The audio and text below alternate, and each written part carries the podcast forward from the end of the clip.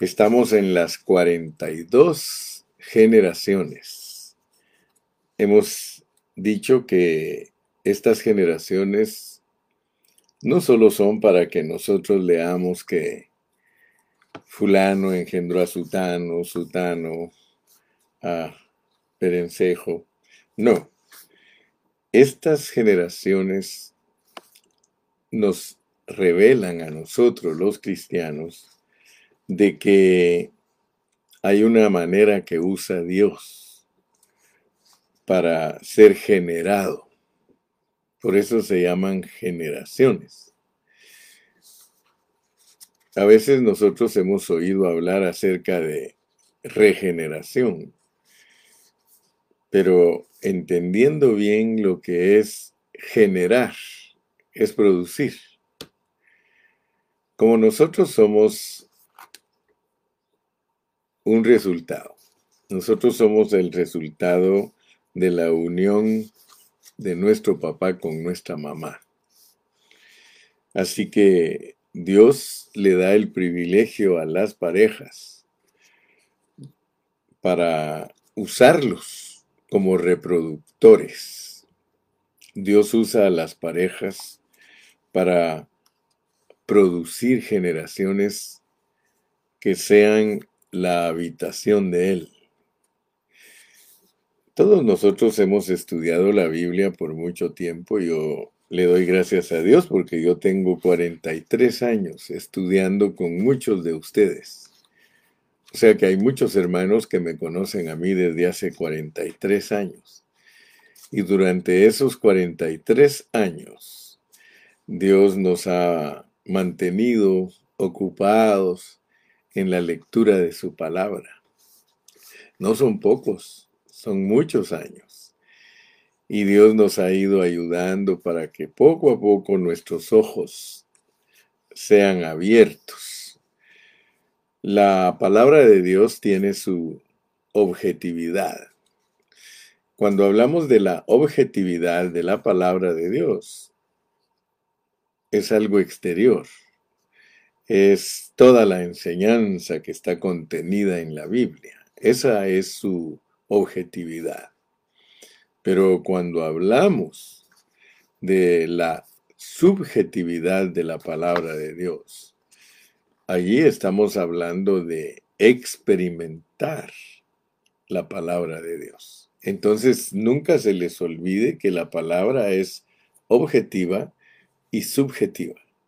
Pero lo más elevado para nosotros es la subjetividad porque entonces tenemos participación.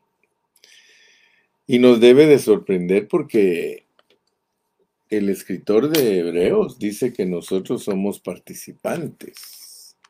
Si usted se recuerda allí en Hebreos capítulo 3, me recuerdo, dice que somos participantes. Vamos a leerlo. Dice aquí en Hebreos capítulo 3 y versículo 1.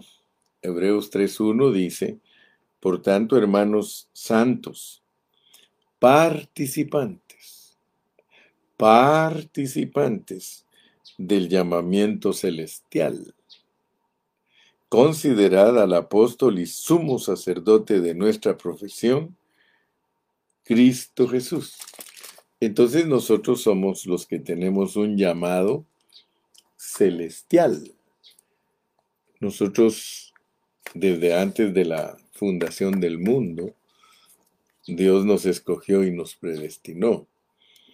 Ahora, ¿por qué estoy hablando de esto? Porque solo hemos considerado eh, a David y la razón por la que consideramos a David fue porque Mateo 1.1 dice, libro de la genealogía de Jesucristo, hijo de David, hijo de Abraham.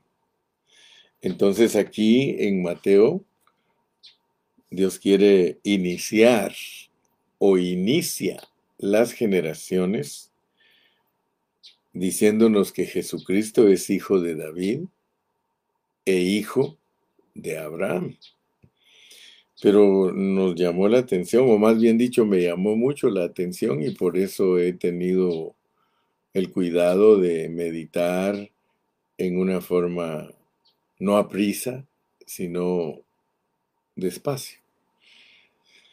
Porque en el versículo 2 dice, Abraham engendró el engendramiento. Empieza con Abraham. Pero antes de que Dios nos empiece a decir eh, cosas acerca de los engendramientos, Él nos menciona a David primariamente, eh, o primeramente, o bueno, es que primeramente no es lo mismo que primariamente. Primeramente quiere decir con número uno y primariamente es con primordialidad. Hay algo que está escondido aquí en Mateo. O sea que Dios quiere que primero que todo entendamos lo que es ser hijos de David. Hijos de David. Un hijo de David es Salomón. Hijo de David es Salomón. Entonces cuando se habla de Jesucristo, hijo de David, Dios quiere revelarnos aspectos de Salomón que se tienen que ver en Cristo. Los aspectos de Salomón que se tienen que ver en Cristo. Pero yo anoté aquí, puse en mis notas, que no perdamos de vista la participación que nosotros tenemos en Cristo. Cientos de veces quizá o docenas de veces yo les he hablado de Efesios 2.10, de que todos nosotros los cristianos fuimos creados en Cristo Jesús. Por tanto, todo lo que le pasa a Jesús nos pasa a nosotros. Todo, todo, absolutamente todo lo que le pasa a Jesús nos pasa a nosotros. Ahora, nosotros no somos mm, Dios con mayúscula, pero sí somos Dios con minúscula. Quiere decir que la participación de nosotros en Cristo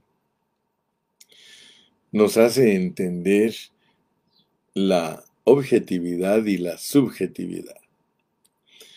Dios no quiere Él solo participar de este propósito. Todos debemos de pedirle a Dios que abra nuestro entendimiento y que podamos ver que la participación del propósito de Dios, la cabeza o capitán es Cristo y nosotros vamos detrás de Él, que somos su cuerpo. Entonces es muy importante porque muchos cristianos solo entienden todo lo que Cristo ha logrado, pero son negligentes en aplicarse a su vida todos los logros de Cristo. Por ejemplo, ayer yo les hablé solo de un punto, eh, el, el Hijo de David, Jesucristo Hijo de David. La idea de Dios al revelarnos que Jesucristo es hijo de David, es para que veamos a Salomón. Si nosotros cuando nos dicen que Jesucristo es hijo de David, no alcanz pero nos quedamos solo viéndolo como hijo de David y no le aplicamos eh, ese, ese atributo o título de Salomón, entonces no vamos a profundizarnos en el mensaje. Aquí el mensaje es entender quién era Salomón. O sea que Jesucristo con David producen un Salomón.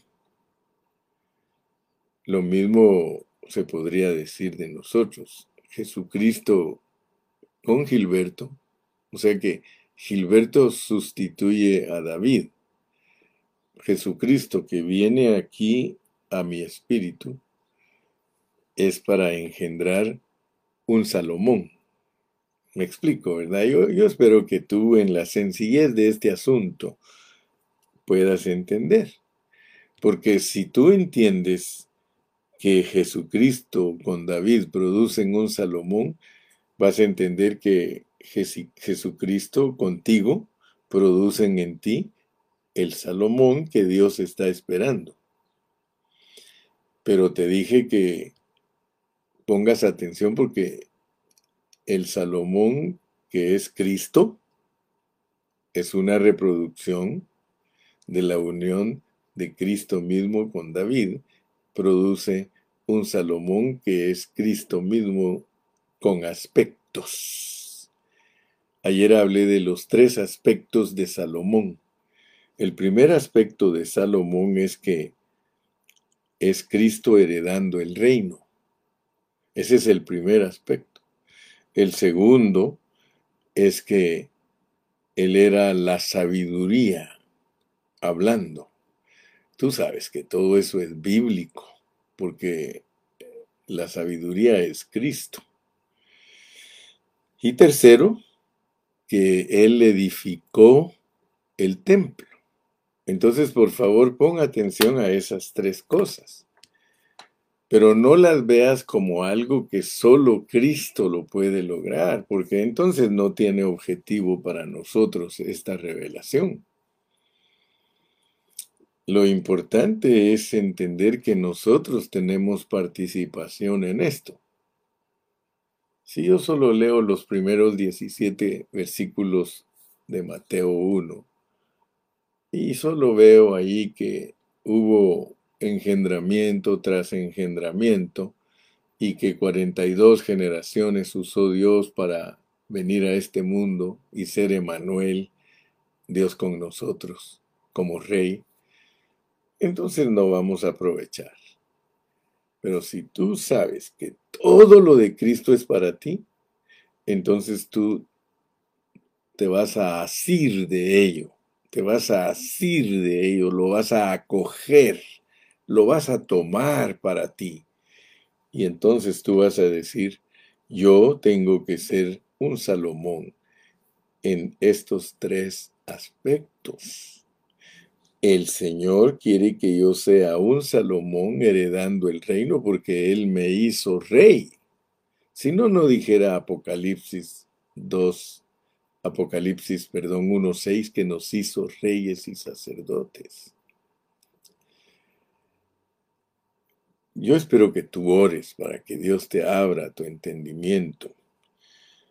Dios también nos ha hecho sabios ha puesto palabras en nuestra boca de mucha sabiduría. Porque cuando Salomón estuvo aquí en la tierra, él fue el hombre que demostró la sabiduría de Dios. Dicho en otras palabras, exhibió a Cristo. Los Salomones exhibimos a Cristo. Y hay un tercer aspecto que ya lo tocamos ayer que es que Salomón edificó el templo. Hermano, Dios nos ha escogido a nosotros como hijos de David para que nosotros tengamos estas tres características. En la edificación del templo, ¿qué crees tú que tiene que ver el cristiano? ¿Qué tiene que ver el cristiano en edificar la iglesia es participar de Cristo para que todo lo que nosotros hagamos sea para edificación. Tú sabes que esas no son palabras inventadas por el hermano Gilberto, sino que son las palabras que Dios puso en los labios del gran apóstol San Pablo. Dice, y todo lo que hagáis, dice, hacedlo para edificación.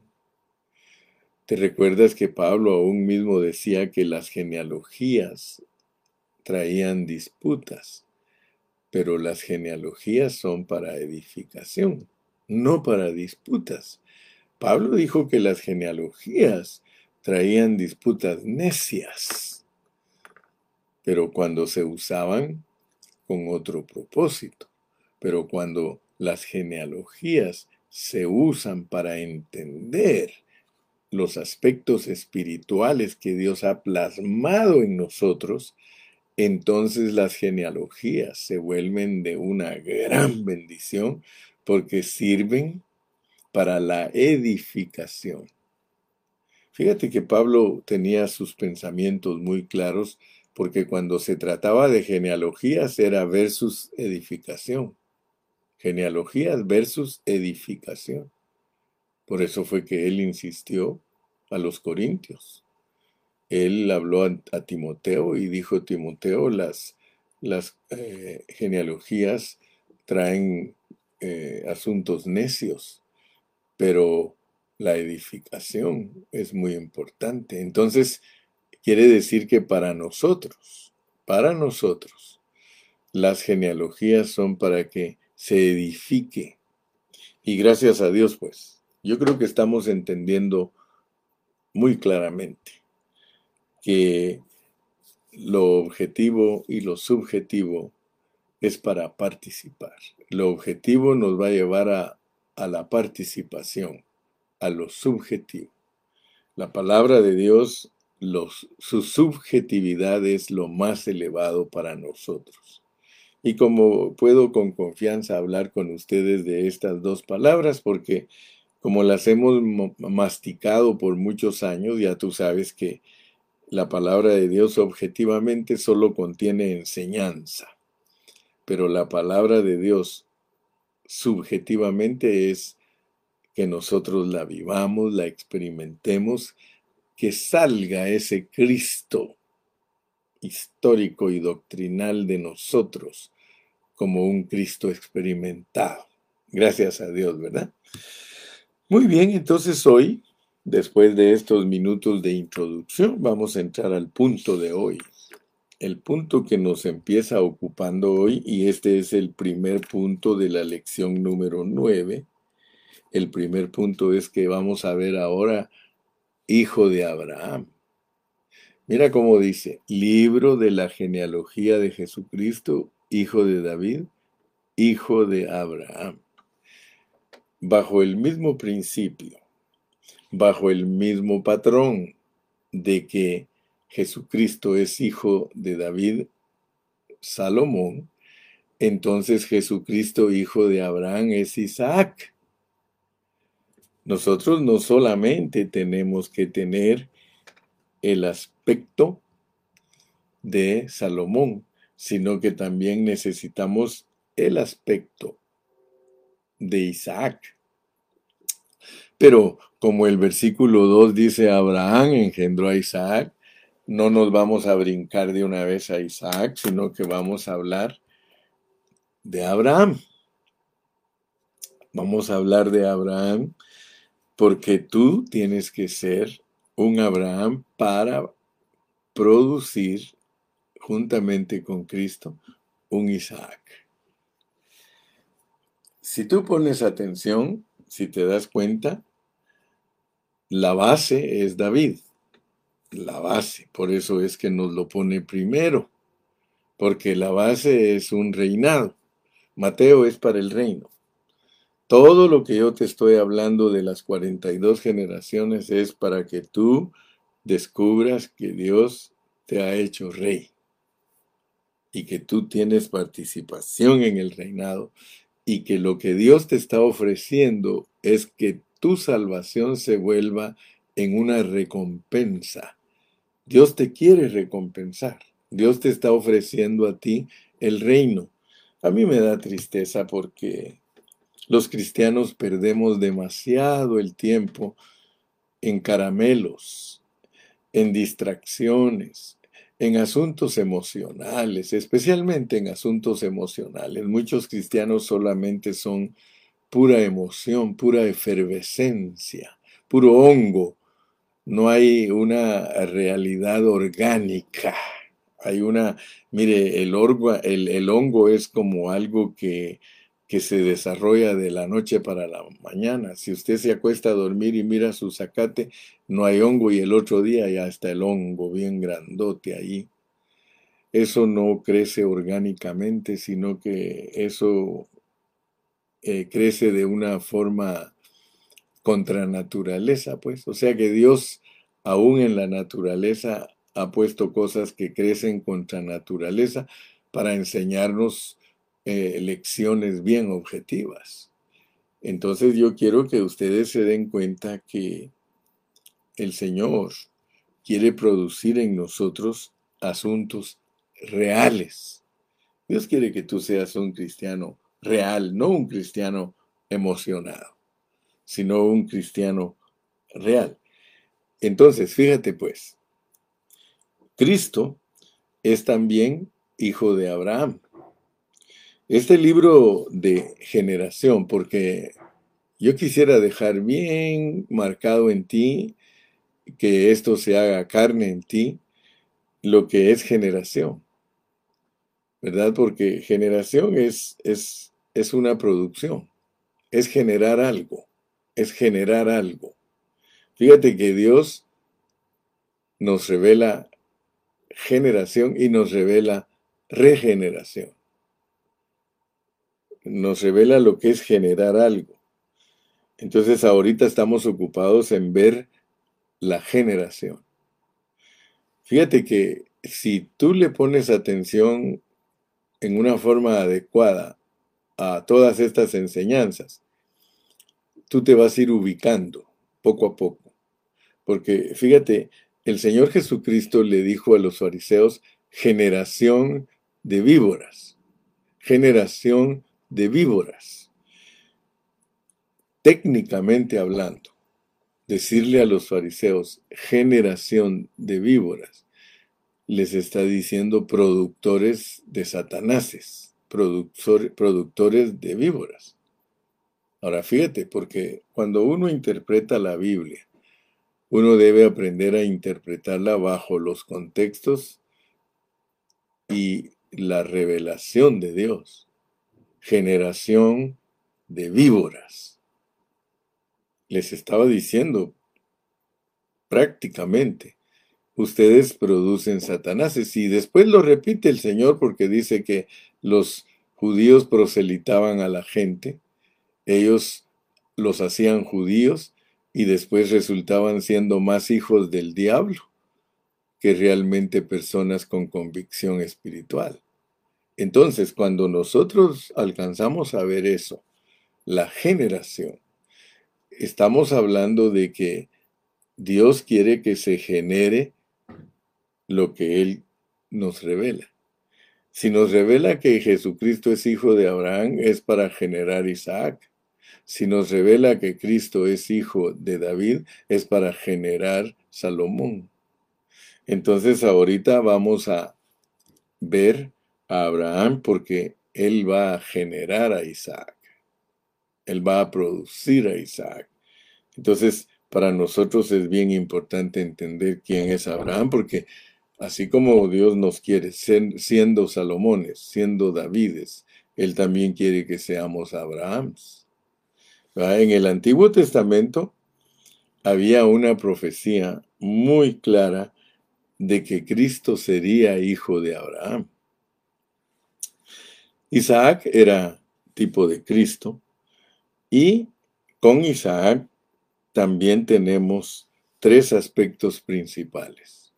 Así como en Salomón tenemos tres aspectos principales y te los voy a estar repitiendo para que se vuelva en nosotros la madre de la retención. Eso nos los enseñó Jorgito Chiriboga. Él lo descubrió en una de las, de las clases que él tomó, que la repetición es la madre de la retención. Ese es Chiriboga. Y Lalito dice, en la repetición está el aprendizaje. Así que tenemos conceptos bien claros. Pero así como Salomón era tipo de Cristo heredando el reino, era tipo de Cristo teniendo sabiduría y tipo de Cristo edificando su iglesia. Entonces ahora vamos a ver el primer aspecto de Isaac. El primer aspecto de Isaac, porque él es hijo de Abraham. Y todavía no hemos tocado a Abraham, porque tenemos que saber bien bien quién es Abraham, pero estamos hablando de los tipos el primer asunto de Isaac es que él trajo la bendición a todas las naciones. Aparentemente como que ya de una vez me estoy entrando a Isaac, pero ustedes se van a dar cuenta que después vamos a tener que estudiar a Abraham en una forma muy formal, porque para producir Isaac hay que ser un Abraham. Y para producir un Salomón hay que ser un David. Por tanto, no tenemos prisa, sino que vamos a ir despacio, pero bien ubicaditos, pues. Aparentemente, al hablar todas estas cosas, nosotros estamos dando vueltas, pero no. Estamos aprendiendo. Entonces, primera, primeramente, Isaac trajo la bendición a, a todas las naciones, para ambos, judíos y gentiles, para ambos, judíos y gentiles. Ah, yo quiero decirles algo. En este tiempo en que Israel está en guerra contra Hamas y Hezbollah, que son grupos, hermano, esos son grupos. Sí, Hamas y Hezbollah le hacen a Israel el yihad. Yihad. Yihad es guerra, pero es la guerra que ellos llaman guerra santa.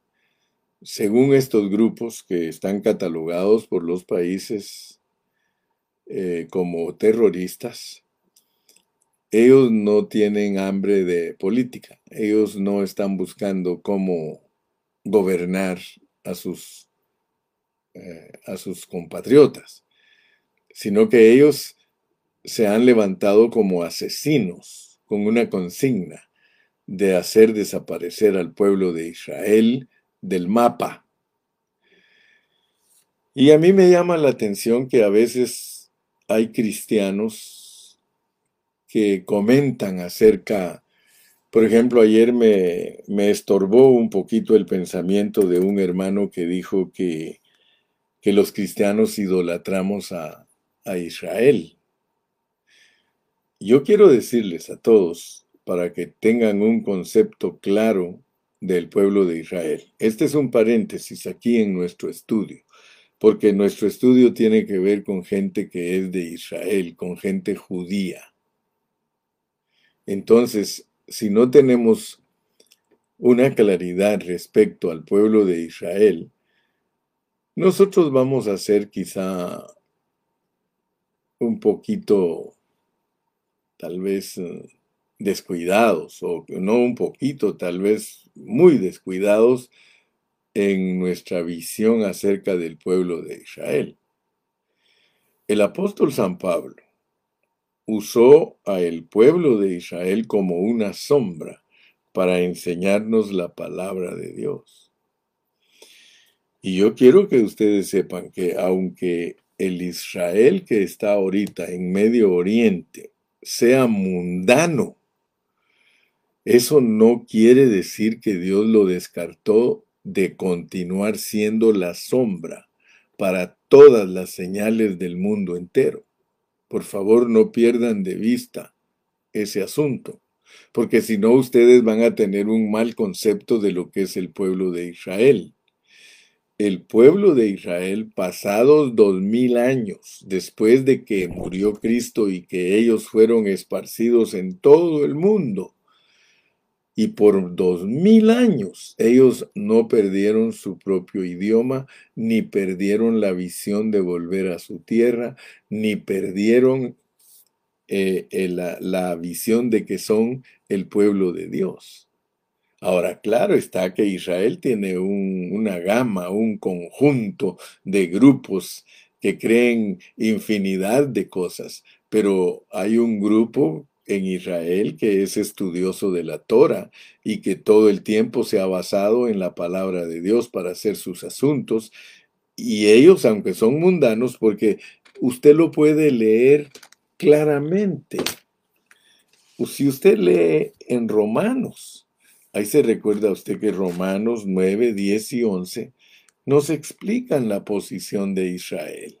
Y allí hay que leer bien nada más para no confundirse quién es Israel. Porque eh, le estoy hablando del pueblo del Medio Oriente. El Israel del Medio Oriente está revelado aquí, en la Biblia, en el Nuevo Testamento.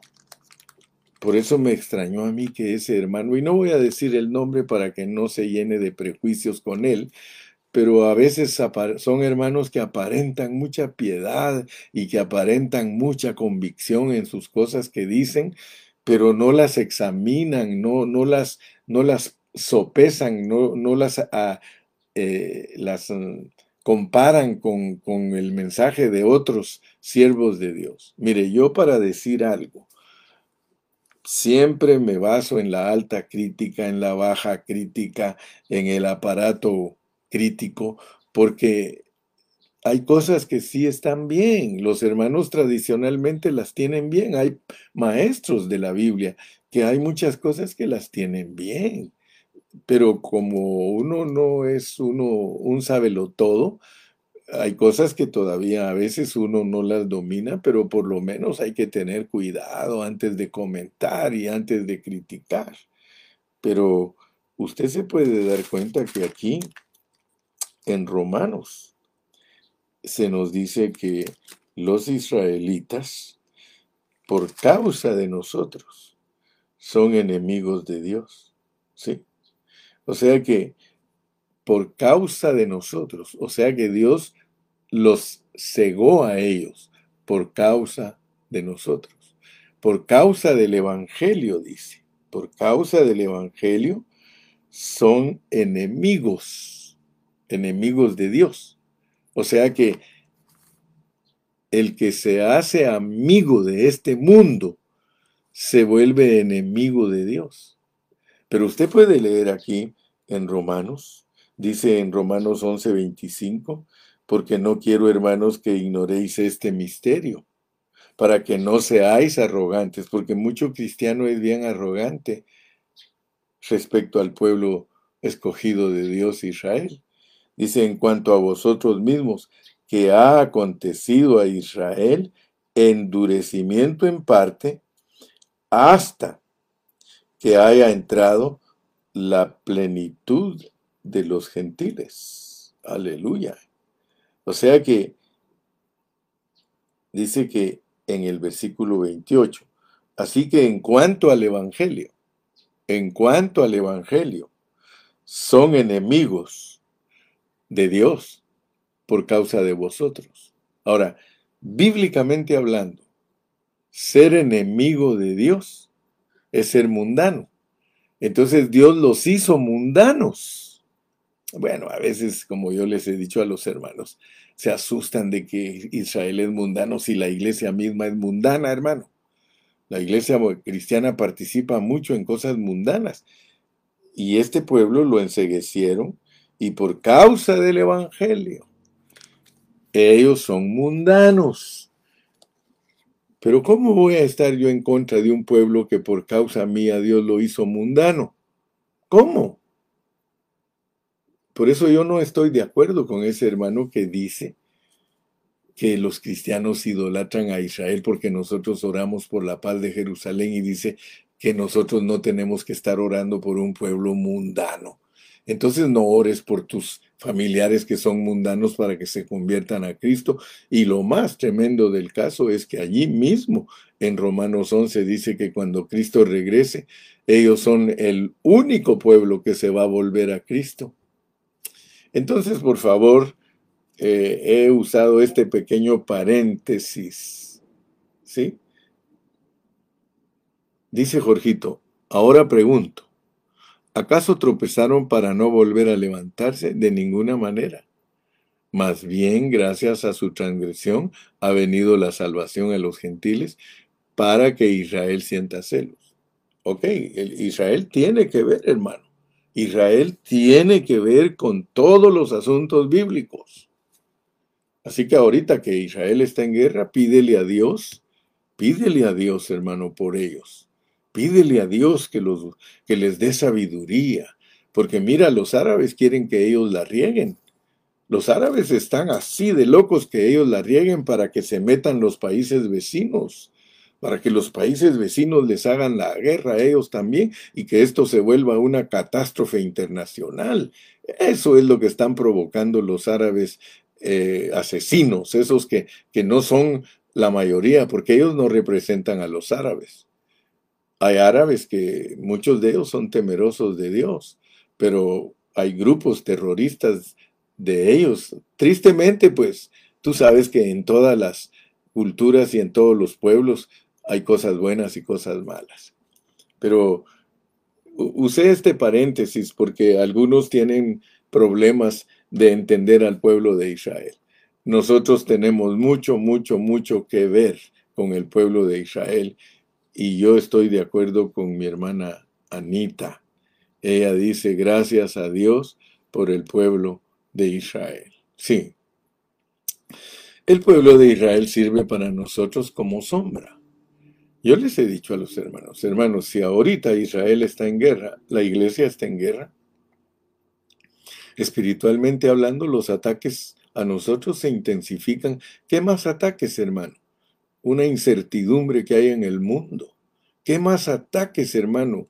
Los demonios, los ángeles caídos con su jefe y capitán Satanás nos ha hecho guerra a nosotros los cristianos. Muchos cristianos hoy están desesperados, hermano.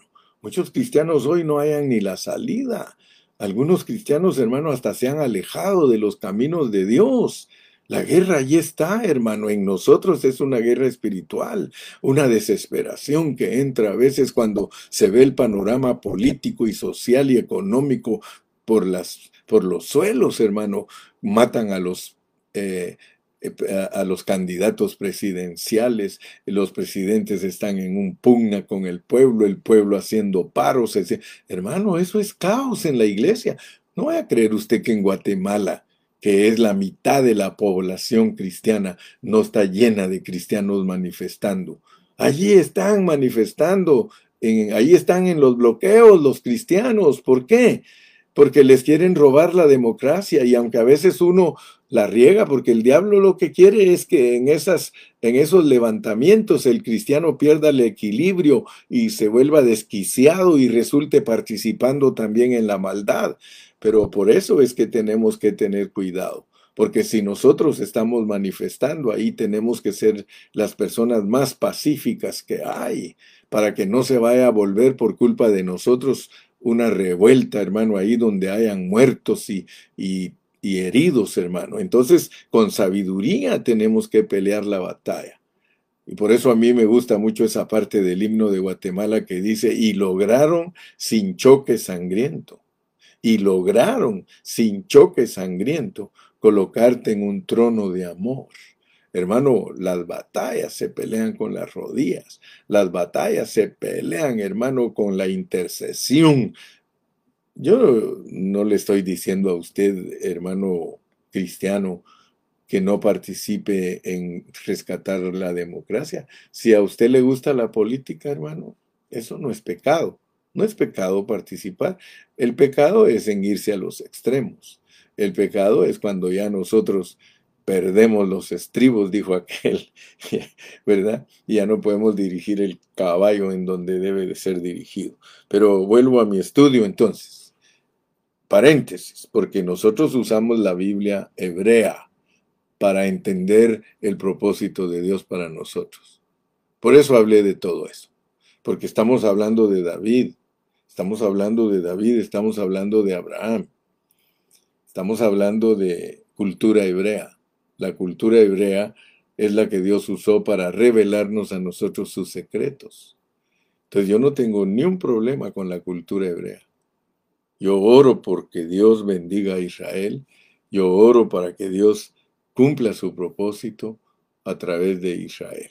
Entonces, hablando de el hijo de Abraham. Porque les dije que aparentemente ya me salté hasta Isaac, pero no, porque solo estoy tocando los aspectos, los aspectos de las personas que nos pone aquí al principio.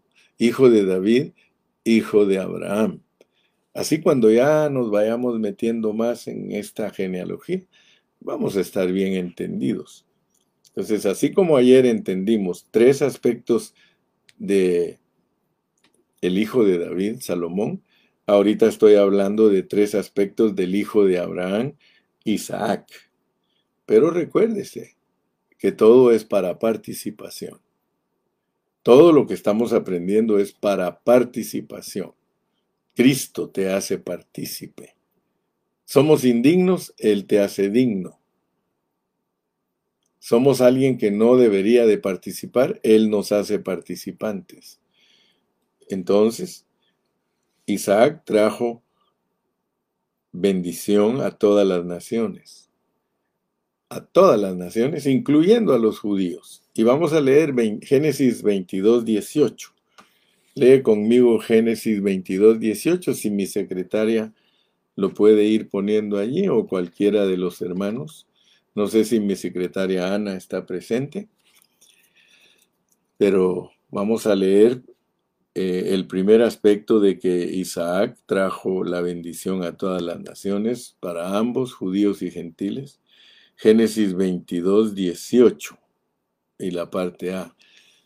Como veo que no me lo ponen, entonces voy a abrir yo mi Biblia, así que ustedes me tienen que disculpar si tomo más tiempo pero aquí está Génesis, Génesis 22, 18. Aquí está ya, ya me lo puso mi hermana Margaret. Bendiciones, hermana Margaret. Dice, en tu semilla, en tu semilla. Esa palabra semilla, ya saben que es esperma. Y, pues imagínense usted cómo, cómo interpretaríamos nosotros la versión que dice, en tu esperma serán benditas todas las naciones de la tierra, por cuanto obedeciste a mi voz. Y en inglés, and in thy seed shall all the nations of the earth be blessed, because thou hast been. Entonces, ahora sí se dispararon todos. Qué bueno, dispárense todos. Y no se les olvide compartir su página. Fíjese que yo tengo un problema serio y es de que cuando ustedes no comparten su página, este programa no avanza. No avanza. No hemos avanzado porque yo tengo más de 4.300 seguidores y si los 4.300 seguidores compartieran la página, hermano, cuánta gente, solo imagínense, de 4.000 con el mínimo que tenga 10, 10 amigos, 4 por 10, eh, mil por 10, 40 mil personas podrían escuchar estos mensajes. Pero debido a que no tenemos mucho interés en que corra la palabra, nosotros no, no compartimos. Compártala, comparta la página, hermano. Eh, esto mismo de Génesis 22, 18 lo repite el apóstol Pablo en Gálatas 3, 16. Podemos ir a Gálatas 3.16. Como ya tengo ahí bastantes, pónganme Gálatas 3.16. En la semilla, en la semilla de Abraham, que es Isaac, serían benditas todas las naciones de la tierra por cuanto obedeciste a mi voz. Esto se repite, hermanos, en Gálatas 3.16 y 3.14. Gálatas 3.16 y 3.14. Dice Gálatas 3.16, ahora bien, a Abraham fueron hechas las promesas y a su semilla. No dice y a las semillas, como si hablase de muchos, sino de uno, y a tu simiente, la cual es Cristo. Entonces la simiente de Abraham es Isaac, pero aquí en el Nuevo Testamento de una vez nos dice que se está refiriendo a Cristo. Y podemos leer el versículo 14 también. Gálatas capítulo 3 y versículo 14. Para que en Cristo Jesús la bendición de Abraham alcanzase a las naciones, a los gentiles, a fin de que por la fe recibiésemos la promesa del Espíritu. Ahora fíjese pues, la Biblia es un rompecabezas y no es fácil de entenderla. Si usted me pone atención, si usted cuidadosamente me pone atención, usted se va a dar cuenta que la simiente, la simiente, la simiente de Abraham, que es Isaac, es para que todas las naciones y aún los judíos reciban la promesa, que es recibir el Espíritu Santo. Recibir el Espíritu Santo. Fíjese, porque algunos todavía no alcanzan a ver la promesa. La promesa de Dios a través de Isaac como tipo de Cristo es darnos el Espíritu. Ahora, ¿quién nos dio el Espíritu? Jesucristo. Es más, Él es el Espíritu. Jesucristo es Espíritu vivificante. Entonces, imagínese usted, imagínese usted lo que significa participar de Cristo impartiendo el Espíritu. Porque ahí sí muchos se hacen bolas, hermano. Ahí sí muchos no entienden. Dios se dio a sí mismo, Dios se encarnó para ser Emanuel, Dios con nosotros. Él, aquí viene, aquí viene el segundo aspecto de Él, porque por medio de Él vino la bendición a las naciones, pero ahora tienes que entender el proceso de cómo Él se convierte en la bendición de las naciones, porque la bendición de las naciones es tener el Espíritu Santo. Nosotros la bendición que recibimos por medio de Isaac es recibir el Espíritu Santo, recibir la vida de Dios. Es que Dios viva adentro de nosotros. Pero para eso él tuvo que pasar por muerte y resurrección.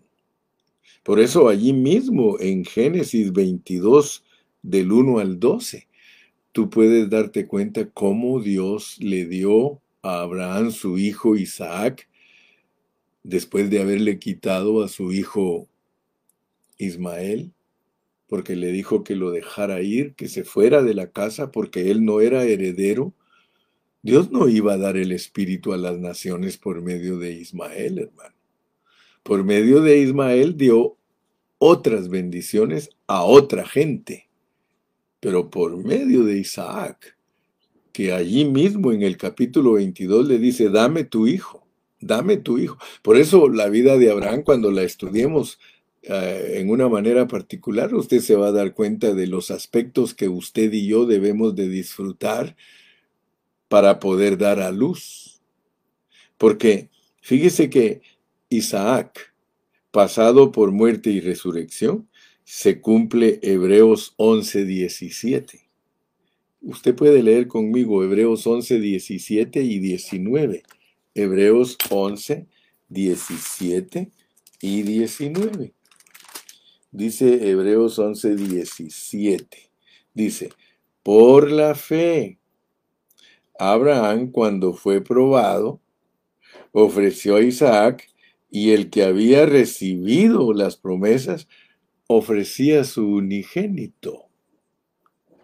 Y el versículo 19 dice, pensando que Dios es poderoso para levantar aún de entre los muertos, de donde en sentido figurado también le volvió a recibir.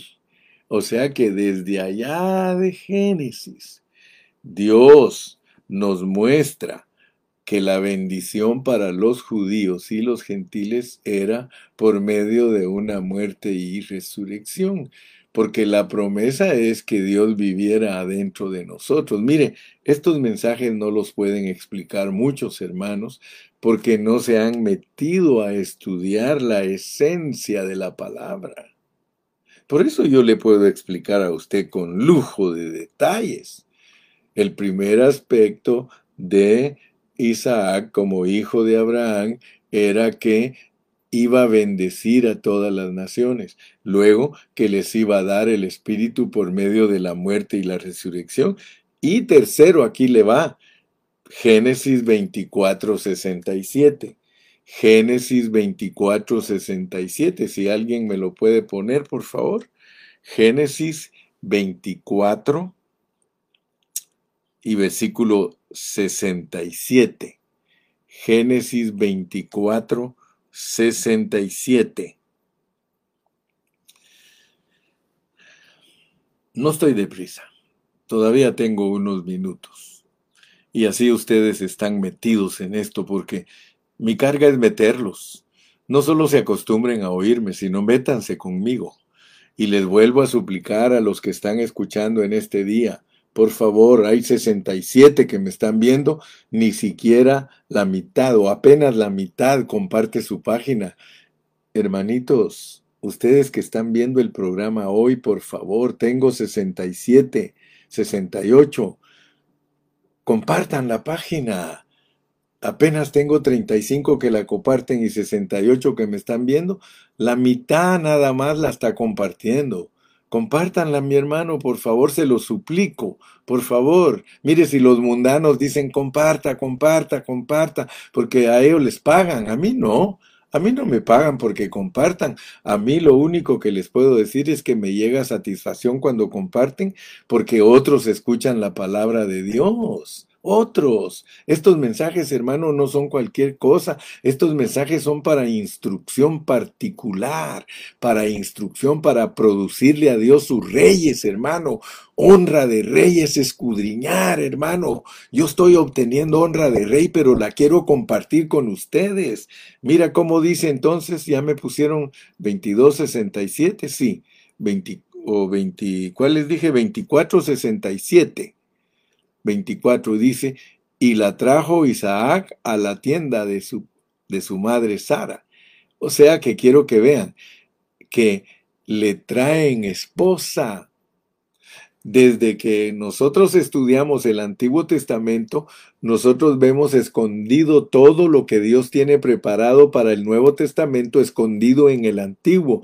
Le traen esposa a Isaac a la tienda de su madre Sara. Le trae. Entonces quiere decir que Isaac, Cristo como Isaac, va a recibir la esposa. Este es un tipo de Cristo como al que le traí, el, mire, como el que traía la bendición a las naciones, como el que fue ofrecido en muerte y resurrección para que haya esposa, porque de esa manera le traen esposa a Cristo.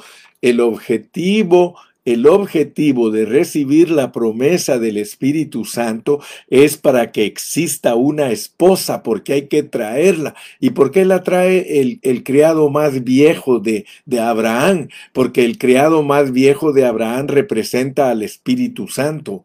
Hoy día el Espíritu Santo está edificando la iglesia para que la iglesia sea la esposa. Está edificando el templo, el templo es la esposa, la esposa es el templo, el templo es la esposa, la esposa es el templo. En Apocalipsis, el templo está en la ciudad, en la nueva Jerusalén, la esposa de Cristo. Entonces, mi amado hermano, por favor, pon mucha atención, porque el hijo de, de Abraham recibió la novia el hijo de David edificó el templo. Con Cristo la novia es el templo y el templo es la novia. Pero quiero por favor que me pongas atención, te lo suplico por favor, ponga atención, te ruego que pongas atención a esto.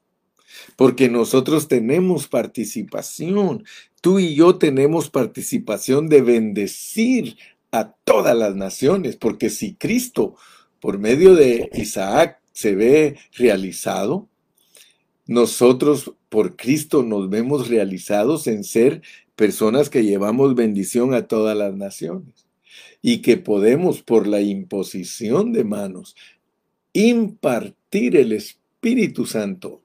Nosotros podemos por medio de nuestra oración y nuestro mensaje impartir el Espíritu Espíritu Santo, hermano, a los que nos escuchan. Una persona que escucha y escucha y escucha estos mensajes, el Espíritu Santo lo empieza a capturar y lo empieza a capturar hasta que lo captura totalmente. Y entonces tú qué hiciste?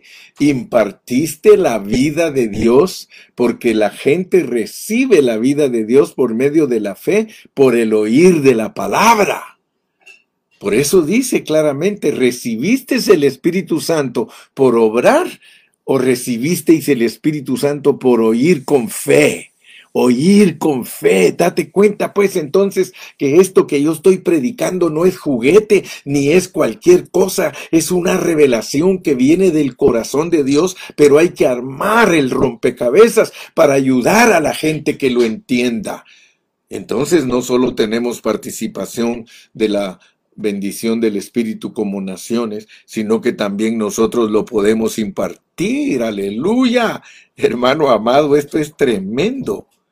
Y tercero, todo es para producir la esposa. Todo es para producir la esposa.